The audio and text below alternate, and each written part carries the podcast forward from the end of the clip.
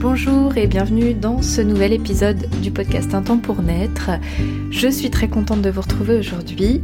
Je suis Edwige Caloc, accompagnante en périnatalité à Vannes dans le Morbihan. Et le podcast Un temps pour naître, il est là pour aborder tous les sujets qu'on n'aborde pas autour du désir d'enfant et de la maternité. Ma vocation, c'est vraiment de lever les tabous, de vous montrer que vous n'êtes pas seul à ressentir ce que vous ressentez, et en un mot, à montrer tout le dessous, le revers de la médaille, le dessous du tapis, la partie euh, émergée de l'iceberg, immergée, immergée de l'iceberg. Voilà, c'est vraiment mon but. Euh, D'ores et déjà, euh, comme euh, à peu près tous les podcasteurs, je vous invite, si vous aimez bien mon podcast et que vous le connaissez, à me laisser un avis et une note 5 euh, étoiles sur, votre plateforme. pourquoi? Parce que c'est ça qui aide le podcast à être visible, tout simplement, et donc à toucher plus de gens. Si vous le connaissez pas encore et qu'à l'issue de cet épisode, ça vous plaît, bah, je vous invite à me laisser justement votre petite note. Ça peut être euh, vraiment cool pour moi. Et puis bah si vous pouvez pas laisser de note, un petit message sur Instagram. J'aime bien recevoir vos messages aussi, ça me fait très plaisir. Ça me motive à continuer. Euh, ça fait un moment que j'ai pas enregistré. Euh, et depuis le dernier épisode, il s'en est passé des choses. j'ai notamment ouvert mon cabinet à Maman Douceur à Vannes, qui est le nouveau centre de la périnatalité. On est plusieurs professionnels, à peu près une dizaine, à être réunis dans ce nouveau lieu au service des futurs et des jeunes parents. Et donc ça a commencé il y a quelques, quelques jours, semaines, euh, et ça se passe super bien. On a ouvert un lieu vraiment trop mignon avec Flora, ma, ma binôme. Et vraiment, c'est top de faire un espace comme ça. Les mamans que je rencontre, euh, c'est plutôt des femmes là que j'ai rencontrées pour l'instant, euh, elles sont ravies de cet espace et il y a des papas aussi qui vont arriver parce qu'il y a des ateliers thématiques. Bref, vraiment, je suis super contente de vous en parler. C'est euh, une super démarche. C'est pas moi qui la porte, c'est François et Marion qui sont euh, un couple de d'ostéopathes et d'hypnothérapeutes, pardon, euh, très sympa et très compétent et Vraiment, euh, il y a une très belle synergie qui se dégage de ce lieu, malgré qu'on soit dans des temps compliqués avec le Covid, où on n'a pas forcément euh, la possibilité de se réunir comme on le souhaiterait. Néanmoins, euh, il y a quand même une belle dynamique qui s'engage et je trouve ça vraiment génial pour les futurs parents et pour les nouveaux parents d'avoir un lieu qui centralise plusieurs professionnels autour de la thématique de la maternité. Donc voilà, je pouvais pas commencer mon épisode sans en parler, sans vous expliquer ce qui se passe en ce moment. c'est un cap dans ma vie professionnelle et, je sens que ça parle aux personnes qui viennent me voir. Euh, elles trouvent vraiment euh, quelque chose qui correspond à leurs attentes, en tout cas. Donc euh, voilà, je suis ravie de pouvoir partager ça avec vous. Aujourd'hui, dans l'épisode que j'enregistre, j'ai envie de vous parler de l'accouchement. Si vous me connaissez déjà un peu, vous savez que je m'inspire des discussions que je peux avoir au cabinet avec les personnes que je rencontre parce qu'il y a des questions qui reviennent régulièrement, des thématiques qu'on aborde régulièrement. Donc pour moi, ça veut dire que c'est pas ok pour tout le monde. Euh, il y a des sujets qui sont assez récurrents euh, à aborder et finalement, si je les aborde de manière récurrente, c'est qu'il y a des choses à partager au plus grand nombre. Et donc, je pars de ces sujets-là pour développer mes épisodes de podcast. Et aujourd'hui, ce qui m'inspire particulièrement, c'est l'accouchement. Et j'ai vraiment la sensation qu'il y a des choses qu'on ne dit pas aux futures mamans et aux futurs papas et qui sont juste essentiels. Alors, je parle de manière globale parce que ça dépend des cours de préparation à l'accouchement, du suivi de grossesse. Il y a des professionnels qui abordent plein d'aspects et, euh, je ne doute pas qu'il y a des mamans qui sont très au courant de plein plein de choses. N'empêche que je trouve qu'il faut quand même vachement creuser et trouver les, les infos à des endroits bien précis avant d'avoir des informations correctes. Parce que pour ma part, j'ai vécu trois accouchements. Donc j'ai trois enfants et j'ai eu donc trois accouchements qui ont été bien différents et ça a été un vrai cheminement. Pour ma première, c'était il y a bientôt 11 ans. Waouh, la claque.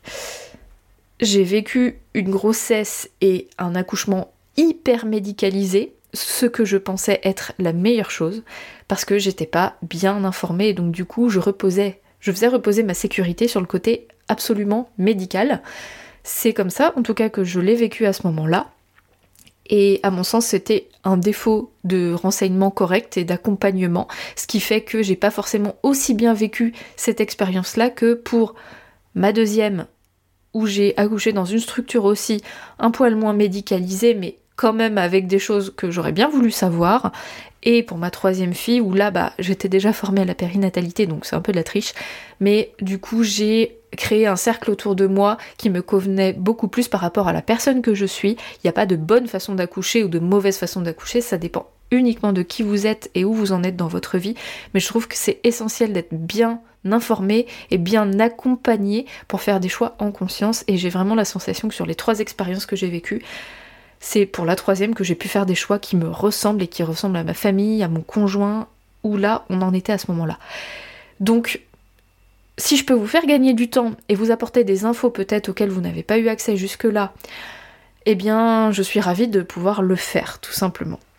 Alors, pour commencer, je le fais pas trop d'habitude, mais j'ai envie de vous citer la conclusion d'un livre que j'ai lu il y a un petit moment déjà et que j'ai ressorti pour l'occasion qui s'appelle Les nouveaux rites autour de l'accouchement. Il a été écrit par Esme Gobert. Et donc ce livre-là, il est vraiment chouette parce que il répertorie un petit peu toutes les étapes de l'accouchement et elle fait un petit une sorte de comparatif entre ce qu'il y a aujourd'hui en 2020. je sais pas quand est-ce qu'il a écrit, mais il est pas très vieux. Donc à notre époque, en Occident, chez nous, hein, je précise. Donc moi j'habite en France, donc euh, dans, l'Occident, c'est plus ou moins à peu près de, la même manière à peu près dans tous les pays, sauf que la France est quand même championne de la surmédicalisation, donc on est quand même un cas assez particulier, versus les besoins en fait de d'une femme qui accouche tout simplement et d'un bébé qui naît. Et il y a quand même un sacré décalage. Donc je trouve ça intéressant de pouvoir le dire, non pas pour diaboliser le système dans lequel on est, il est ce qu'il est et il y a des choses pour le changer. Je pense qu'à ma façon, je change les choses mais du côté des femmes et des couples que j'accompagne de manière totalement bienveillante et sans vouloir euh, faire une révolution euh, par la colère ou quoi que ce soit, c'est pas du tout mon intérêt. Mon intérêt c'est de vous rapporter de la conscience, de comprendre en fait dans quelle époque on est, de prendre un peu de recul, de voir un petit peu ce qui se fait ailleurs et euh, dans les époques, pour comprendre les enjeux d'aujourd'hui, pour pouvoir adapter à votre propre situation et votre propre manière de vouloir accoucher, tout simplement. Parce que, oui, il y a des choses qui sont pas normales, hein, qui se passent aujourd'hui, qui sont pas normales. Et, et donc des infos qui ne circulent pas. Et c'est ce que j'essaye de faire aujourd'hui. Donc j'ai développé cinq points principaux, cinq choses que je trouve qu'on ne dit pas assez aux futurs parents. Alors je vous lis la, conclusion. La France a basé son obstétrique sur des recherches biaisées, assises sur la pathologie et la soumission du corps de la femme aux impératifs médicaux, financiers, politiques. Les mises en pratique logiques de cette démarche continuent de s'imposer. Soutenues par le ministère de la Santé, plébiscitées par l'intelligentsia de l'obstétrique française, acceptées par la majorité des femmes par ignorance ou information biaisée, et continuent de donner des chiffres inquiétants en matière de mortalité fœto-maternelle, tout à fait indignes de notre niveau sanitaire. Chiffres qui justifient a posteriori la mainmise toujours plus forte sur la grossesse et l'accouchement, par des protocoles de plus en plus médicalisés sans que ça n'amène une amélioration des dix chiffres. L'avènement d'Internet, entre autres, permet à chaque personne qui le désire de vérifier les informations données, de les recouper avec d'autres sources, bref, de pouvoir se poser en tant qu'interlocuteur averti, autonome et responsable face aux médecins et à la sage-femme. Il ne s'agit pas tant de s'opposer systématiquement que d'être conscient de ce qu'on vit, de ce qu'on vous propose, et de pouvoir faire des choix réfléchis et pesés en partenariat avec l'équipe médicale. J'aime beaucoup ces petits paragraphes. Et donc je vais tout au long de cet épisode revenir sur euh, certains points clés qui ont été cités dans cette conclusion, mais je trouve qu'elle résume bien la situation telle qu'elle est vécue aujourd'hui en France. Alors, ce que je peux commencer par vous dire déjà, c'est alors un chiffre qui m'a fait comme un électrochoc c'est Karine, la sage-femme, Karine Langlois, alias Quantique Mama, si vous la connaissez, elle est, euh, plutôt reconnue dans le monde des naissances. Quand j'ai participé à son séminaire en septembre 2019, avant d'accoucher, elle nous a dit un truc, mais ouais, ça, ça fait prendre un recul, mais de dingue. Si on rapporte l'existence de l'humanité à une échelle de 24 heures, ça fait seulement 40 secondes qu'on a peur d'accoucher et qu'on surmédicalise les naissances. que la grossesse et l'accouchement sont vus comme des problèmes, des pathologies, des maladies. Donc ça veut dire que ça fait, sur une échelle de 24 heures, ça fait que 40 secondes qu'on flippe d'accoucher. Avant, il n'y avait pas de peur autour de l'accouchement, pas comme celle, celle comme on les connaît. Les femmes accouchaient, en fait, on est là. On accouche à l'hôpital depuis les années à peu près 50, de manière systématique. Euh, avant ça, on n'accouchait pas à l'hôpital et aujourd'hui on est là. Donc, si on en est à penser qu'il faut absolument accoucher dans un gros hôpital avec plein plein plein de médecins parce que c'est très dangereux d'accoucher, je trouve ce, chiffre intéressant quand même. Ça permet de prendre un pas de recul et de se dire, ok, donc là, on accouche à l'hôpital à peu près de manière systématique sans même trop se poser la question, mais jusque-là, on a fait ça. Et donc, j'aimerais faire une petite rétrospective sur euh, l'histoire des naissances, mais de manière très, très succincte. Hein. on n'a pas euh, des heures devant nous et il y a des ouvrages exceptionnels, des ressources super pour expliquer l'histoire des naissances, l'histoire des femmes, ça va ensemble. Hein. Avant, avant cette époque-là, euh, même un peu avant, à la fin du 19e siècle, oui à peu près c'est ça, l'accouchement était une histoire de femmes, déjà beaucoup. Les hommes n'intervenaient pas dans les accouchements, c'était une histoire de, de femmes et on vivait en communauté. Donc en fait, accoucher, ça se faisait entre femmes. Il y avait des matrones, ce qu'on appelait des matrones. Matrone, aujourd'hui, c'est plus ou moins le métier de sage-femme, mais de manière beaucoup plus empirique qui n'était pas scientifique, c'était quelque chose qui se transmettait de femme à femme. Et donc il y avait les matrones dans les villages qui venaient pour accompagner la femme qui accouche. Et donc la communauté de femmes autour, chacune avait son petit rôle. Et donc la femme accouchait, on accueillait le bébé. Et euh, voilà, la femme était entourée d'autres femmes et ça se faisait sur le terrain. Donc il y avait des remèdes naturels pour euh, tous les petits maux qui pouvaient arriver c'était quelque chose de normal, de familial presque, euh, de de village, c'était une histoire de village, les accouchements. Euh, voilà, la femme accouchait, et puis après la vie reprenait son cours. C'était pas une affaire de science, de médecine. À partir de l'avènement de la médecine, donc fin du 19e jusque dans les années 50, en fait, on s'est mis à accoucher dans les hôpitaux. Alors dans un premier temps, on a quand même réglé un certain problème qui était le taux de mortalité qui était énorme chez les femmes et chez les bébés. On va pas se mentir, c'était pas une époque magnifique au niveau des naissances parce qu'il y avait beaucoup de décès. Et ça, c'est principalement lié euh, au défaut d'asepsie, c'est-à-dire qu'il n'y avait pas de désinfection euh, des mains, euh, du matériel, et donc du coup il y avait une transmission de microbes qui était énorme, et il y avait beaucoup de mortalité du coup. Ensuite on a découvert les principes de l'asepsie, et c'est la médecine en fait qui a propulsé c'est le milieu médical en fait qui a propulsé l'asepsie. Ça s'est généralisé dans tous les milieux médicaux, que ce soit l'obstétrique ou les autres aussi. Et donc petit à petit, l'accouchement, la grossesse sont devenus des affaires de médical. Et le corps médical était géré par les hommes. Il n'y avait pas de médecins femmes. Hein. Beaucoup, enfin il y en avait, quasiment pas à cette époque-là. Donc ça a basculé du côté scientifique, technique et masculin. Donc l'homme a développé des techniques, donc je parle le sexe masculin, a développé des techniques pour médicaliser l'accouchement, dans un premier temps, j'ose le croire de manière euh, vertueuse pour euh, diminuer le risque, les risques en fait, et ça s'est avéré vrai dans un premier temps, c'est-à-dire que grâce aux avancées techniques euh, médicales, on a pu engendrer une baisse de la mortalité.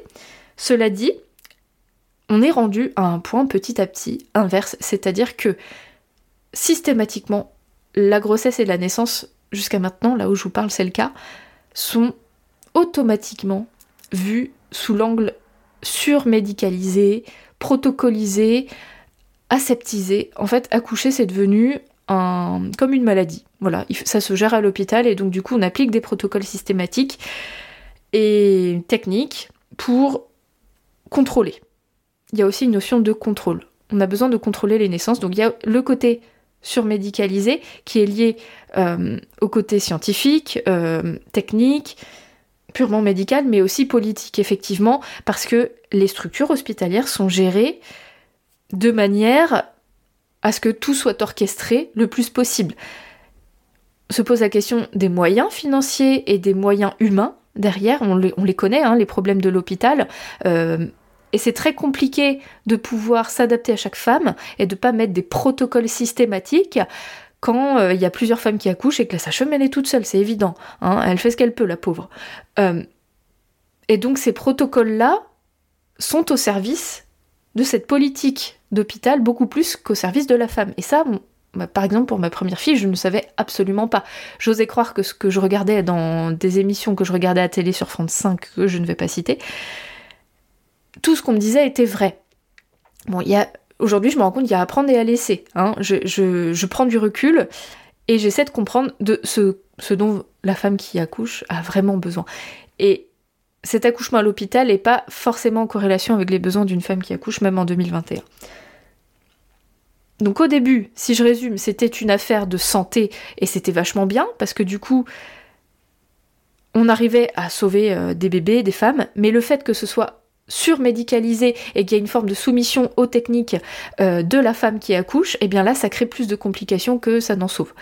Voilà. Donc, le point numéro un que je souhaite transmettre au final, c'est que il n'y a pas de corrélation euh, exacte entre le niveau de sécurité et le niveau de médicalisation. C'est pas forcément vrai. Il y a à peu près 10% des naissances qui sont pathologiques, où il y a un problème, et là, c'est évident que c'est génial qu'il y ait la médicalisation. Et là, on parle plus de surmédicalisation, on parle d'une médicalisation qui est juste. Et là, on a le droit de s'interroger sur la manière dont c'est transmis, dont c'est communiqué. Cela n'empêche pas la bienveillance pour la maman et pour le bébé, c'est-à-dire le consentement des parents euh, et euh, la manière dont c'est amené qui est très importante et l'accompagnement derrière humain qui est essentiel. Et c'est ce que je fais au quotidien. Mais pour 90% à peu près, hein, c'est des chiffres entre 85 et 90%, pour 90% des femmes qui accouchent, il n'y a pas besoin d'autant de protocoles, d'autant de médicalisation, de gestes techniques obligatoires, systématiques. On est rentré dans un système où on se pose plus la question, on fait comme ça à toutes les femmes, euh, parce qu'on croit que c'est le mieux, et au final, ce mieux, bah, il n'est pas forcément vrai. Parce que plus on va médicaliser et imposer des protocoles, plus le processus naturel de l'accouchement va être chanté. Et vous allez voir par la suite que les besoins d'une femme qui accouche sont pas forcément en corrélation avec ces techniques-là. Donc le deuxième point justement, petite transition, que je souhaite vous communiquer, c'est que notre corps sait faire. Et ça, on l'a oublié. On n'a pas besoin d'apprendre à accoucher. Les cours de préparation sont pas là pour nous apprendre à accoucher, c'est plus pour informer notre cerveau conscient de ce qui se passe dans le corps et c'est génial. Euh, moi je vous dis allez-y, hein, les cours de prépa, mais trop bien. C'est là pour nous informer en fait de comment ça fonctionne. Au-delà de ça, le corps lui, il sait déjà. On a une partie de notre cerveau qui est déjà au courant de tout, qui a engrammé les informations sur des siècles et des siècles, et en fait notre corps, on n'a pas besoin de lui apprendre, il sait faire. On peut lui apporter des techniques pour apprendre à se relaxer entre les contractions, euh, et puis le fait de savoir comment ça se passe, mais c'est génial parce qu'on n'est pas surprise, et puis il y a des peurs qui se travaillent, donc ça c'est essentiel à mon sens, mais une fois qu'on comprend euh, que notre corps il sait faire le, job, et eh ben on comprend aussi qu'on peut se faire confiance beaucoup plus que ce qu'on croit, parce que si on s'en tient à l'aspect strictement médical euh, de l'accouchement, tel qu'il est abordé aujourd'hui par la majorité, euh, pour la majorité des femmes, eh bien ça crée une grosse perte de confiance. On, croit qu'on n'est pas capable d'accoucher, mais en fait, euh, bah en fait si. Votre corps sait faire. Donc l'idée c'est pas de rejeter la médecine à tout prix. Comme je le disais, il y a, y a, des situations où la médecine va vraiment nous rendre service. Et c'est génial, mais c'est de trouver un juste équilibre entre la confiance qu'on peut s'accorder et la confiance au corps et intégrer des protocoles médicaux et des examens médicaux qui vont être utiles. Et bien sûr, même pendant la grossesse, il y a des examens qui sont géniaux. Euh, voilà, quel est l'équilibre juste autour de tout ça? Ça, c'est une vraie interrogation, j'ai pas une réponse euh, exacte à ça, c'est pas mon rôle. C'est de s'interroger par rapport à ça, juste de ramener de la conscience sur le, le fait que le corps il sait faire et que la médecine elle est là notre service et non pas à notre place. Donc je reviens du coup au sujet de la sécurité que j'ai abordé auparavant. Cette sécurité-là, elle va être en corrélation plutôt avec plusieurs conditions autour de vous. Pendant la grossesse et y compris à l'accouchement, c'est quand même le sujet du jour. Et donc ces conditions, elles sont liées à une hormone qui s'appelle l'ocytocine. Vous en avez peut-être déjà entendu parler et c'est une hormone dont je parle à peu près à tous les rendez-vous avec les femmes enceintes qui sont au cabinet avec moi. L'ocytocine, c'est l'hormone de l'attachement, de l'amour, du lien. Cette hormone-là, elle est sécrétée de manière pulsatile. Ce sont des pulsations qui sont sécrétées par une partie de notre cerveau qui est envoyée au corps. Cette ocytocine, elle va être responsable des contractions de l'utérus le jour de l'accouchement. Donc, évidemment, elle est indispensable, on est bien d'accord, parce que pour accoucher, on doit avoir des contractions, et plus elles sont efficaces, mieux c'est. C'est l'hormone aussi qui est responsable de l'éjection du lait si on souhaite allaiter. Donc, notre corps est vraiment bien fait, hein, on peut le reconnaître. C'est cette même hormone qui vient sécréter, euh, être sécrétée quand vous avez un orgasme. Hein. on se rend bien compte que c'est des contractions en fait, un orgasme, c'est des contractions utérines. Et donc c'est cette hormone-là qui va favoriser le lien d'attachement avec votre bébé. C'est cette hormone-là qui, plus elle sera présente, plus elle va favoriser un accouchement efficace, rapide. Ça va rouler quoi. Plus vous aurez de l'ocytocine, plus vous, avez des éléments pour que ça fonctionne. Et comment sécréter cette ocytocine? Ça, c'est quand même la question intéressante. Elle va être sécrétée si vous vous sentez en sécurité et en amour. Donc, on peut faire une, une, comparaison avec euh, quand vous faites l'amour. Pour pouvoir vous lâcher, pour pouvoir euh, être vraiment détendu au point de d'essayer d'atteindre l'orgasme, en tout cas d'être sur cette voie-là, il y a quand même des conditions qui sont indispensables. Être dans le calme, dans l'intimité, dans la confiance, avoir assez chaud, être dans la pénombre. C'est des grandes tendances, il y a des femmes qui peuvent apprécier plus ou moins la pénombre, ou plus ou moins... Mais voilà, c'est quand même, en général, c'est là où l'ocytocine, elle est vraiment bien sécrétée. Et donc du coup, quand on sait que pour accoucher, on a plus ou moins besoin de toutes ces conditions-là, regardons les autres mammifères, hein, nous sommes des mammifères, on ne voit pas euh, de jument par exemple qui, met bas son petit avec plein de monde autour, en pleine lumière, et, euh, que ça se passe bien en fait, que tout le monde tripote, euh, fasse du bruit autour. non, elle a besoin quand même d'avoir un espace d'intimité. D'ailleurs, souvent les animaux, ils, ils, mettent bas la nuit. Et c'est pas rare de voir un, troupeau autour euh, pour cacher ce qui se passe. Ou alors les, mammifères s'isolent beaucoup. Hein. Bah, nous aussi, on est des mammifères et on a besoin de ces, repères-là, de ce calme-là, pour pouvoir lâcher notre ocytocine. Et c'est là où bah, les, les salles d'hôpitaux, elles, elles sont quand même plus ou moins en opposition avec ces conditions-là. Donc vous voyez que accoucher à l'hôpital, je dis pas que c'est pas bien, mais du coup ça demande à repenser un petit peu notre manière d'aborder la chose parce que si on repose toute notre sécurité sur la médicalisation, en fait, ça va chanter une partie euh, instinctive de notre accouchement, et donc c'est important de le savoir. Donc je sais qu'aujourd'hui en France, la majorité des femmes accouchent à l'hôpital. Euh, j'ai accouché à l'hôpital pour mes trois enfants. Euh, il y a la possibilité quand même de favoriser des conditions euh, pour mettre de l'ocytocine même dans une salle de naissance. Hein. Je dis pas qu'il faut obligatoirement accoucher à la maison ou en, salle de maison de naissance ou autre. Ça, c'est un choix personnel en fonction de votre histoire, de votre vécu, de votre point de vue, de plein de choses en fait. Hein. Donc, il euh, n'y a, pas de jugement à avoir là-dessus. C'est plus, comment je peux faire pour que la salle de naissance elle soit le plus proche possible de la manière dont je me sens en sécurité.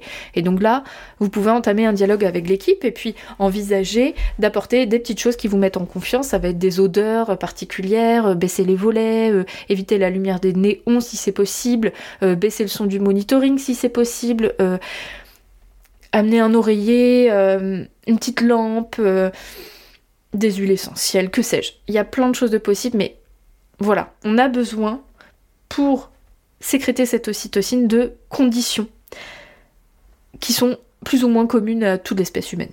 Autre info, quatrième info que j'ai envie de vous partager et qui est vraiment hyper importante et que je trouve qu'on ne dit mais trop pas aux femmes et aux hommes aussi, c'est très important de leur dire parce que c'est surprenant, c'est que quand on accouche, notre état de conscience il change.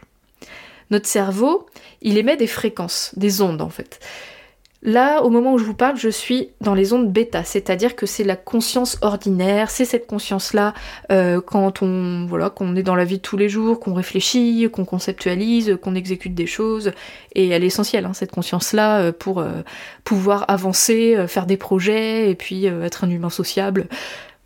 Bon, c'est la conscience qu'on a quasiment tous, mais beaucoup trop. On est dans une société qui survalorise cette conscience-là au détriment des autres formes de conscience, qui vont être des consciences un peu altérées à différents stades. celles que vous connaissez notamment quand vous faites l'amour, quand vous dormez, quand vous êtes en méditation, euh, quand vous êtes en rêve éveillé, en état de relaxation. Il y a plusieurs cas de figure comme ça où vous changez d'état de conscience. Quand on dort, on se rend bien compte qu'on n'est pas dans la conscience ordinaire, quand on rêve. Et ça, bah, c'est des choses qu'on n'explore pas assez comme, si c'était des hypocapacités, alors que pas du tout.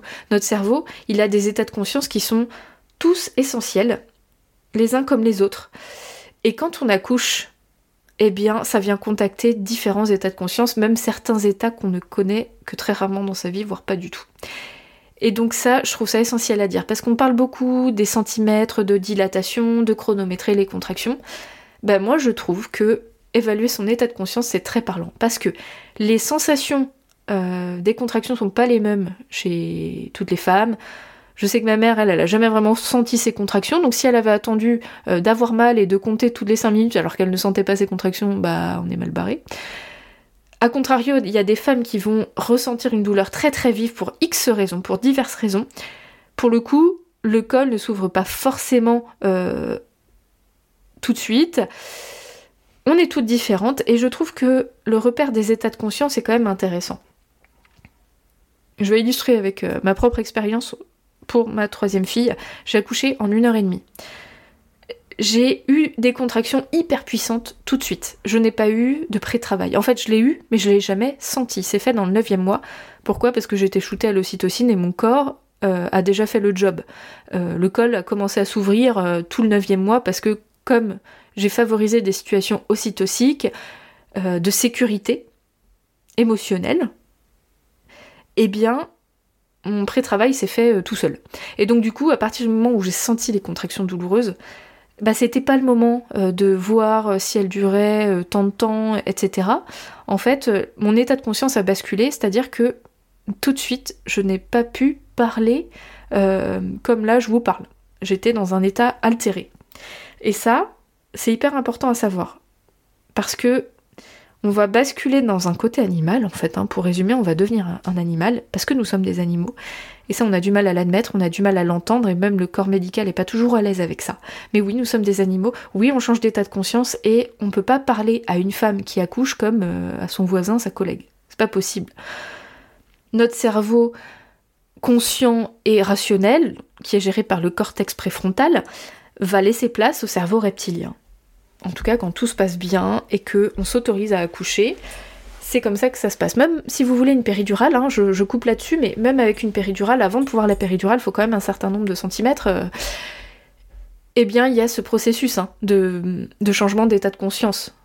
Bien souvent. Euh, même quand on commence à avoir un pré-travail, on sent que on peut pas se concentrer tout le temps euh, comme avant. Donc, bien sûr, si vous avez la péridurale, ça va couper le processus complet du changement d'état de conscience.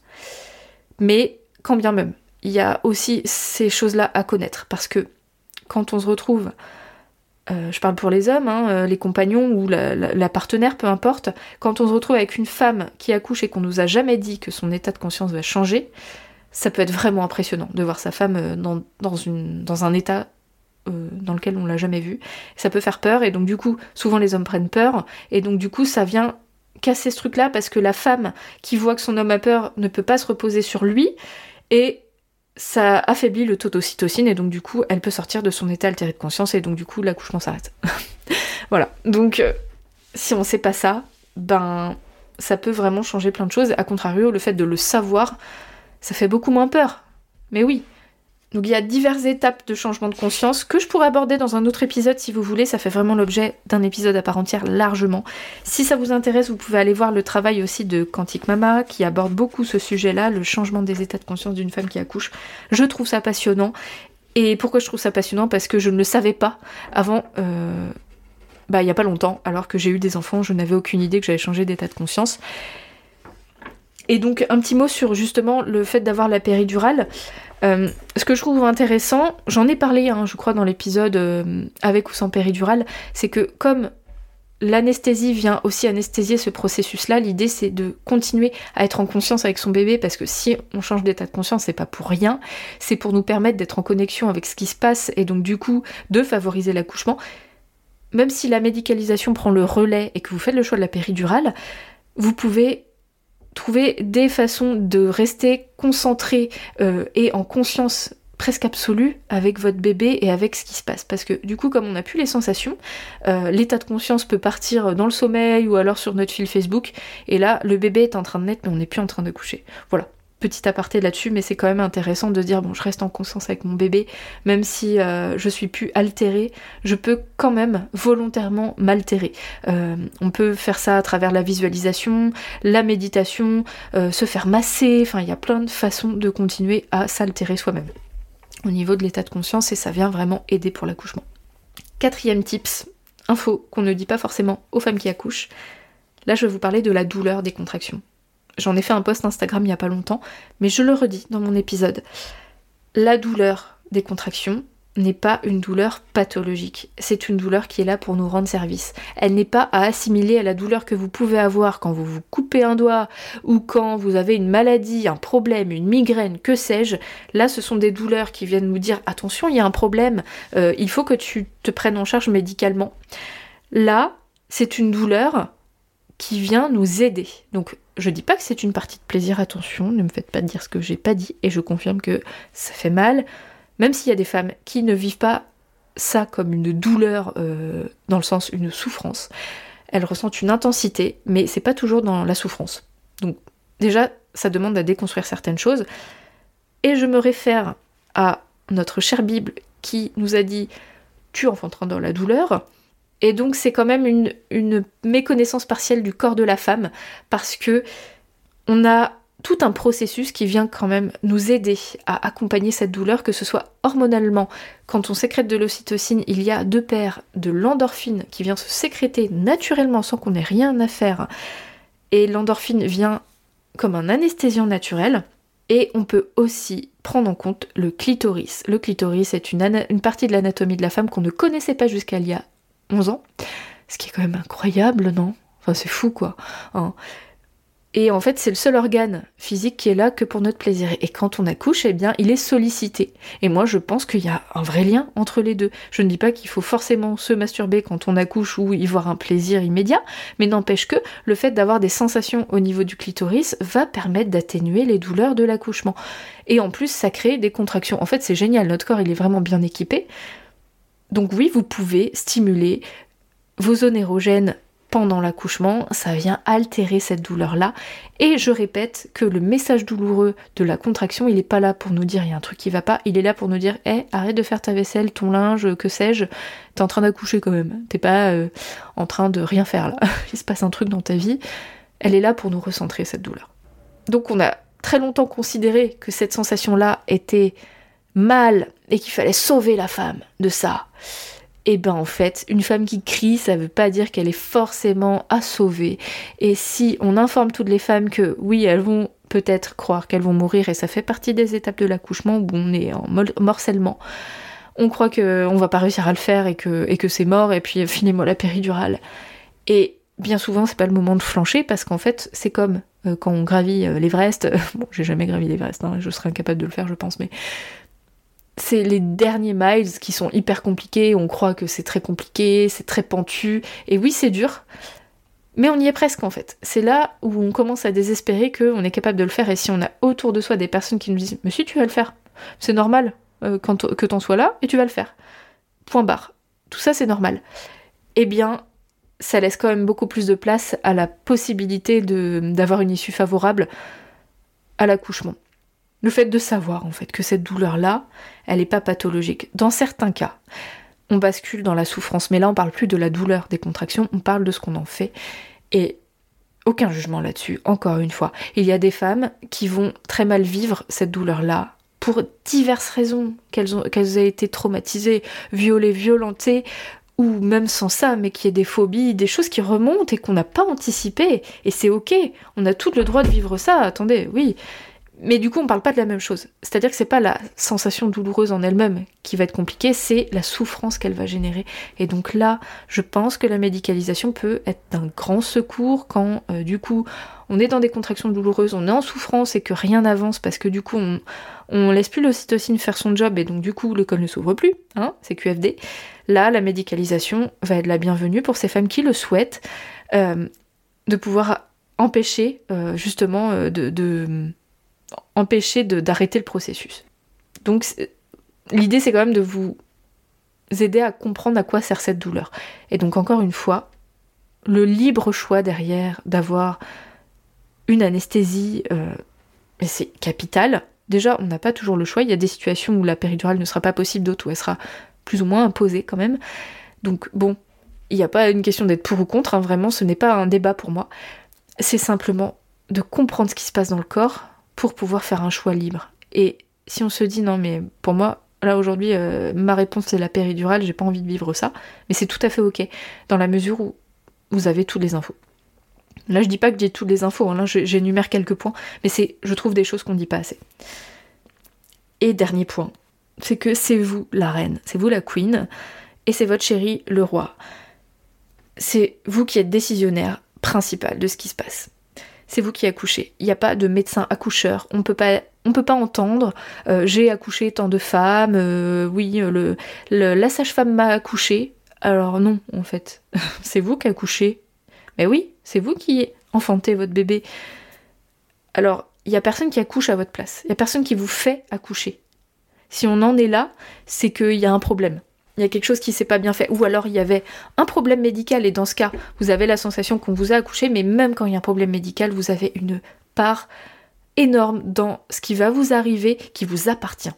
Et donc partant de ce principe-là, c'est vous qui êtes maîtresse à bord, c'est vous qui êtes la queen le jour de votre accouchement, eh bien les personnes qui vous accompagnent ce jour-là doivent vous faire l'honneur d'être dans la bienveillance c'est important d'avoir autour de soi des personnes qui nous font confiance, une confiance absolue en notre corps, en nos capacités, parce qu'on a besoin de cette confiance-là quand on accouche.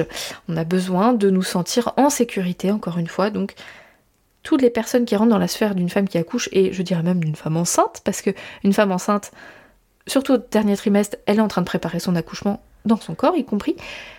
Une personne qui approche une femme enceinte ou qui accouche se doit d'être dans la bienveillance et dans la confiance.